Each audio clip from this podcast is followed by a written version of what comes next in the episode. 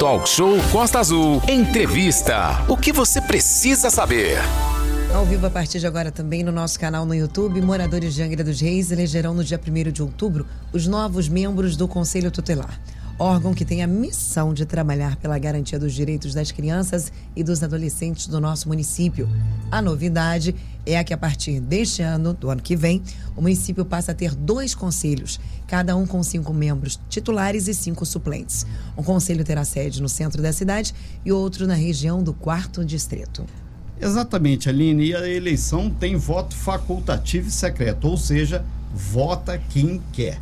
As urnas ficarão abertas das 8 da manhã até as 5 horas da tarde. As sessões eleitorais foram organizadas em 22 unidades de ensino, 22 escolas espalhadas aí pelo município, incluindo lá na Ilha Grande. Para votar, será necessário apresentar título de eleitor, documento oficial com foto, ou seja, carteira de identidade, habilitação e por aí vai, além do aplicativo oficial e-título que é oferecido pela Justiça Eleitoral. Também será aceito. E a gente está ao vivo aqui com Fábio Macedo, que é o presidente do Conselho Municipal dos Direitos da Criança e do Adolescente. A gente aproveita e dá um super bom dia aí a todo mundo que nos acompanha pelo canal da Costa Azul no YouTube. Você pode acompanhar também pelo DAIO, feito muita gente acompanha, e pode interagir. 24 3365 1588 é o nosso WhatsApp e preferencialmente você participa no YouTube, que isso vai ser legal porque fica ali registrado, você assiste, vê. Em especial a todos os 20 candidatos. Aí o nosso bom dia, né? Os 20, porque senão o pessoal ah, esqueceu de mim. Não, a gente fala logo o número e conduzindo essa entrevista. Valente, Valente, essa, essa eleição ou essa escola, eh, processo de escolha para o Conselho Tutelar, esse ano é riquíssimo, é um novo momento da virada da história do Conselho Tutelar de Angra dos Seis, que é pela primeira vez são dois conselhos e isso está acirrando um pouco mais as discussões, né? desde o processo que começou lá atrás. Né? Sim, é muito importante a gente destacar isso, porque há anos a cidade demandava a criação do segundo conselho. Né? A cidade é muito grande, cresceu muito né? Nós temos os bairros distantes aqui, cerca de 60, 50 até 70 quilômetros, dependendo do ponto de onde você estiver. E era muito complicado, é muito complicado a atuação desses apenas cinco conselheiros para o município inteiro. Essa divisão vai favorecer muito essa cobertura de direitos da criança e do adolescente. O Fábio Macedo é o representante do Conselho Municipal dos Direitos da Criança e do Adolescente, o CMDCA, que é um, um dos coordenadores do processo de escolha. Bem-vindo, Fábio. Obrigado pela tua disponibilidade de conversar conosco. E, claro, queria começar perguntando ao senhor o seguinte: qual a importância né, do Conselho Tutelar dentro da política de assistência à criança e ao adolescente em Angra? Bom dia. Muito bom dia, Muito bom dia. a todos os amigos da rádio. Bom dia. Bom dia também a todos os nossos ouvintes, toda a população de Angra dos Reis que hoje nos escuta. É, o Conselho Tutelar ele exerce uma função muito importante, que é a garantia dos direitos das crianças e dos adolescentes, de forma que é um órgão autônomo e garantidor dos direitos. Então, quando nós nos disponibilizamos em contribuir com esse certame, com esse processo de escolha, automaticamente nós estamos também contribuindo para a garantia dos direitos das crianças e dos adolescentes do nosso município. E são muitos os riscos a que as crianças e os adolescentes estão expostos em Angra hoje? Sim, hoje a gente tem uma vulnerabilidade muito grande. É, tanto por conta é, das comunidades onde elas estão inseridos, é, quanto o fato dos próprios familiares, algumas vezes, não todas, mas algumas vezes também violarem os seus direitos e de alguma forma praticarem maus tratos contra essas crianças e também a ausência de serviços. Né? Então a gente pode dizer que o trabalho do conselheiro tutelar é garantir o direito da criança e do adolescente em todas essas esferas. Né? No caso em que eh, se percebe, a sociedade percebe que há alguma violação de direitos dessa criança e desse adolescente, então o conselheiro tutelar ele é acionado para poder de alguma forma mediar esse conflito e fazer os encaminhamentos necessários para que essa criança seja assistida. Perfeito. Lembrando que a gente fez uma entrevista há um tempo atrás com o Sérgio Teixeira, o Serginho, é, e foi muito esclarecedor né, sobre as funções do conselheiro tutelar. Se você quer participar do processo de escolha, vai votar em alguém, vai escolher alguém e quiser saber mais sobre o funcionamento do conselho, toda a amplitude de ações que o conselho deve fazer, assista lá no nosso canal no YouTube, tem essa entrevista com Sérgio Henrique Teixeira, Serginho, é, sobre as funções do conselheiro tutelar, porque é coisa muito séria, né, Fábio? É uma função muito séria. Com certeza. Porque mediar conflitos não é fácil. Sim. E muitas vezes essa mediação de conflitos ela se dá numa comunidade conflagrada pelo tráfico. Uhum. É, então, esse conselheiro tutelar ele precisa ter uma habilidade muito grande para lidar com conflitos familiares e também conflitos comunitários. Exato. E, para além disso, ele precisa lidar também com conflitos é, de falta de serviços. Né? É, a gente percebe que em Angra tem um processo migratório muito grande e muitas famílias que chegam à cidade na tentativa de garantir vagas de escola, serviços, procuram o conselho tutelar para ter então uma resolução. Então perceba que é complicada a, a função do conselheiro tutelar, é desafiadora. Perfeito. É, falando sobre, você falou sobre a evasão, sobre a procura da vaga, o conselho tutelar também trabalha junto às escolas, junto à área escolar, porque felizmente ou infelizmente o maior impacto disso muitas das vezes está dentro da sala de aula, onde os professores não tem o controle, infelizmente, de muitos alunos, crianças e adolescentes que passam por problemas em casa. Então, como é que funciona também a questão dos conselheiros junto a, ao ambiente escolar?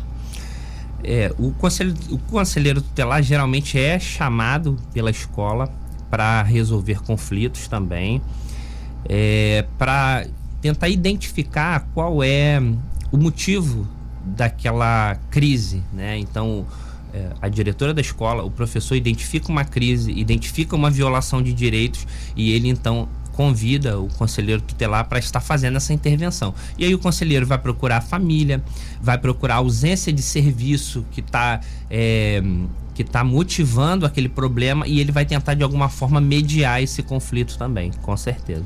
Perfeito. São 8h53, nós estamos conversando com o Fábio Macedo, que é um dos coordenadores do Conselho Municipal. O senhor é o presidente? presidente. Conselho, perdão, do... presidente do Conselho Municipal dos Direitos da Criança e do Adolescente. E o tema é a eleição do Conselho Tutelar, que será agora no dia 1 de outubro. Fábio, houve uma polêmica no início desse processo, né?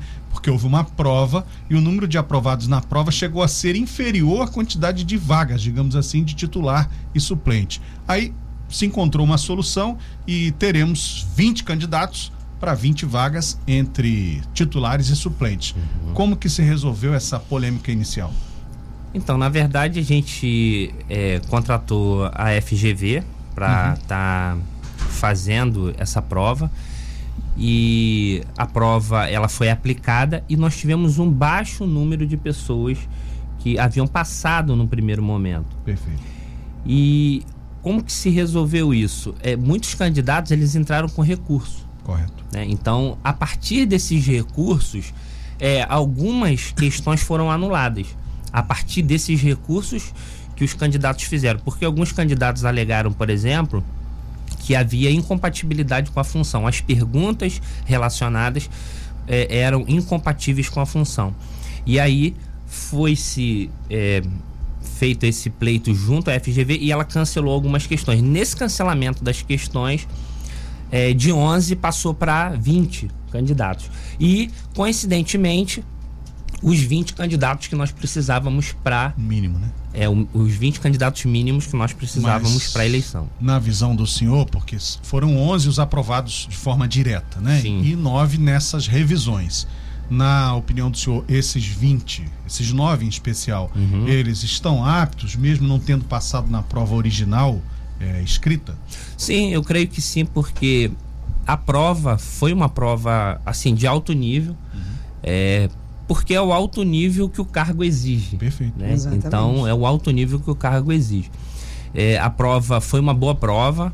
A prova, ela contemplou é, questões essenciais para o exercício do, do trabalho como conselheiro tutelar. Então eu diria que todos estão aptos sim para participar da eleição e serem eventualmente Eleitos. escolhidos. É, a gente vai para um break daqui a pouco, mas antes eu queria perguntar ao senhor e pedir que o senhor explique o seguinte: a votação é facultativa, né? Todo mundo que tem título de eleitor em Angra dos Reis pode votar, não é obrigado. É, são os mesmos critérios de uma votação normal, né? Sim, é, é facultativo, mas foi o que eu disse anteriormente. É muito importante a população é, perceber que ela precisa participar desse Sim, processo. sem dúvida. Por quê? Porque ela está colaborando para a garantia de direitos. E muitas vezes, se, se chove, as pessoas têm dificuldade de sair. Se faz sol demais, as pessoas às vezes é, preferem ir para a praia. Mas é, o, nosso, o nosso apelo à população de Angra dos Reis é que é, essa população vote, participe, procure entender um pouco mais sobre os candidatos, é, a experiência que esses candidatos têm na, é, na defesa dos direitos da criança e do adolescente e vá votar, porque é muito importante a participação da população. É, ele só não tem dificuldade quando ele vai votar em alguém para depois garantir o cargo dele. Então é só desculpa mesmo no caso, né? Então a gente tem que ir sim pro conselheiro para fazer essa votação. É importantíssimo, afinal de contas, ah, mas o que, que eu tenho a ver com isso? Tem nem criança em casa. Pois é, mas as nossas crianças necessitam, o nosso município necessita. Eu acho importantíssimo. Mas por que é facultativo?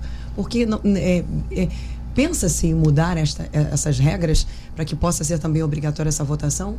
Então, Aline, é muito boa a sua pergunta, porque com quanto que é, o CMDCA e a prefeitura ela siga as orientações do TRE, é, essa eleição não é organizada pelo TRE. Uhum. Então nós temos uma, uma dificuldade, né, um fator que complica essa questão. Então, para você obrigar o, o, o, eleitor a ir votar, é, precisaria de uma reforma na lei. É. E isso não está no nosso radar Entendi. por enquanto. Agora, Fábio, deixa eu perguntar aqui uma coisa. O número de locais de votação é menor do que numa eleição normal. Sim. Né? Você não tem sessões eleitorais como é numa eleição convencional.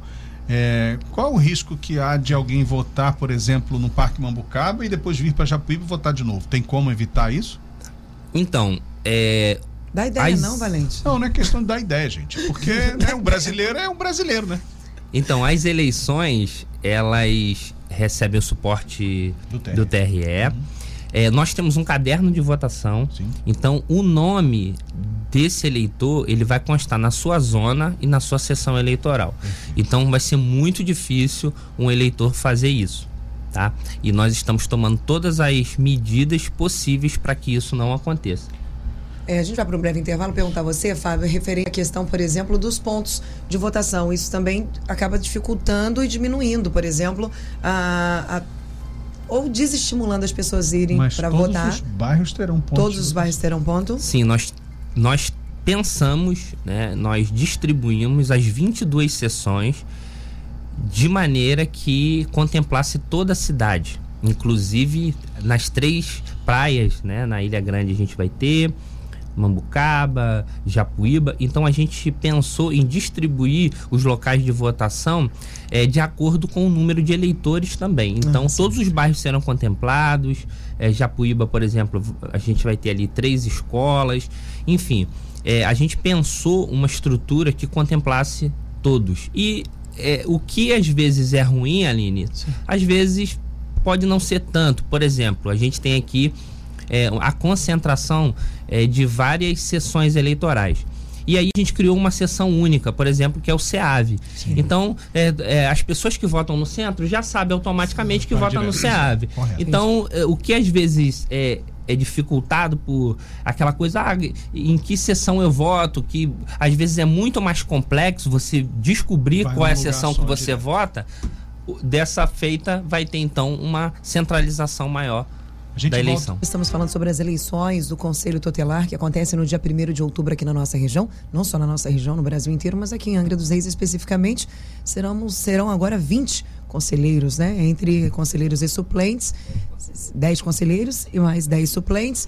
Então, a nossa região ganha reforço para os conselheiros tutelares trabalharem com mais tranquilidade e um reforço para atender a toda a região. Positivo. A gente tem mais só algumas questões aqui práticas, né, para o eleitor ficar bem informado. É, nós teremos a partir do ano que vem, então, 2024, né, o segundo conselho, que será no quarto distrito, com a base ali do Ariró até Parque Mambucaba. É, no caso do eleitor do quarto distrito, ele não precisa votar obrigatoriamente em candidatos daquela região. Ele pode votar em qualquer um dos 20, né? Ele vai poder votar em qualquer um dos 20 candidatos. É, ele precisa perceber se esse candidato vai trabalhar na sua, na sua região, né? Mas ele está livre para votar nos 20 candidatos. Perfeito. Depois de eleitos os 10 titulares, mesmo que ele não more lá naquela região, se for um dos 10, ele será deslocado para lá, né? Sim, porque na nossa ficha de inscrição a gente colocou a possibilidade de ele escolher o local ah, que ele que ele necessita, que ele deseja, melhor dizendo, é, atuar. Então, no momento da inscrição, ele sinaliza ali se ele quer trabalhar no primeiro distrito ou quarto distrito e a partir do número de votos que ele vai ter, ele vai ter então a prioridade nessa escolha. Aline. Olha, Fábio, temos é, é, que falar sobre isso, obviamente. O Valente falou sobre o jeitinho brasileiro, que o brasileiro sempre dá aquele jeitinho, mas precisamos falar também sobre a questão da boca de urna. Como uhum. é que tá? Uhum. Você falou que vai ter um reforço bacana. Já tivemos episódios em eleições anteriores tristes referentes a isso. Uhum. Como é que está funcionando o reforço na segurança sobre a questão da boca de urna, sobre essas pessoas que estão fazendo campanha, é, antecipando a campanha? Como é que está funcionando isso? Então, nós fizemos uma reunião com os candidatos, a gente assinou um documento junto aos candidatos que dava esclarecimentos para ele, eles quanto àquilo que eles poderiam fazer e aquilo que eles não poderiam fazer. É, e a gente disponibilizou também, tanto para os candidatos quanto no site da prefeitura, um termo de conduta vedada. O que, que, seria esse termo de conduta vedada? Aquilo que é proibido aos candidatos fazerem. Então, a gente assinou, pactuou isso com os candidatos, de forma que toda a população ela é fiscalizadora do processo. Então, os candidatos são fiscalizadores do processo é, a população é fiscalizadora do processo, o CMDCA é fiscalizador do processo e o Ministério Público também é fiscalizador do processo. Então, é, toda a população tem instrumentos para fazer então uma denúncia caso isso aconteça. Perfeito. Nós estamos ao vivo aqui com o Fábio Macedo, que é o presidente do Conselho Municipal dos Direitos da Criança e do Adolescente. Você que está nos acompanhando aí pelo nosso canal no YouTube, pelo Dial você vai ter essa matéria na íntegra, dentro de instantes, lá também no nosso site, costaazul.fm. Fábio, já caminhando para o fechamento da sua participação, a apuração vai ser. O voto não vai ser na maquininha, feita as pessoas estão votando, a urna eletrônica vai ser na base do papel. Pode levar cola? Como é que vai ser a apuração? É, o, o eleitor ele pode levar a sua cola, com certeza. Lembrando que são cinco votos. Isso. Na cédula, ele vai sinalizar cinco votos, a possibilidade do branco e do nulo. A, a, a, cédula vai ter o nome e número de todo mundo? É, a cédula vai ter o nome e o número de todos os candidatos e ele então vai poder escolher esses cinco. Então, se ele votar em seis ou em sete, ele vai estar tá anulando o seu voto. Ah, então, é muito importante cinco. ele votar em cinco candidatos votar branco ou votar nulo, que é uma possibilidade também na sua cédula. É, e a apuração, onde vai ser, como vai ser? A apuração vai ser no fórum de Angra dos Reis. A gente achou que a sugestão do Ministério Público para fazer lá foi uma boa sugestão e a gente acatou essa sugestão e a gente já esteve lá no fórum é, vendo o local da apuração. Então toda a estrutura vai ser montada lá e a gente vai fazer através de scanners, né? Os scanners vão fazer a leitura dos votos e vão computar automaticamente esses votos. Você perguntou do transporte. O transporte vai ser feito pela equipe da FGV, escoltada pela Polícia Militar. E a previsão do resultado final? A nossa lei municipal diz que nós temos até cinco dias para publicar a decisão. Mas eu creio que no dia 2 ou no dia 3 nós já temos a, a oficialização dos eleitos. Perfeito, ali. Fábio, a segunda base do conselho será onde? Será no quarto distrito mesmo? Será no quarto distrito. Nós já estamos procurando o imóvel lá. A gente está acompanhando né, a prefeitura nessa escolha do imóvel. E aí a gente está vendo ali, provavelmente no Parque Mambucaba. Mas a gente ainda está avaliando o imóvel, a gente está fazendo todos os preparativos para a montagem desse novo conselho. Muito bem, agradecer ao Fábio Macedo, do Conselho Municipal dos Direitos da Criança e Adolescente, por essa conversa sobre o Conselho Tutelar. Lembrando, 1 de outubro, de 8 da manhã às 5 da tarde, processo de escolha dos novos conselheiros. Cinco conselheiros titulares para o centro da cidade, essa região aqui, do primeiro e segundo distrito, e cinco conselheiros para a região do quarto distrito, desde o Ariró até o Parque Mambucaba. Cada eleitor pode votar em até cinco pessoas. Fábio, muito obrigado aí. Desejamos sucesso, né? Sucesso. Que o processo não seja é, corrompido de nenhuma forma e que esses 20 candidatos tenham um bom desempenho.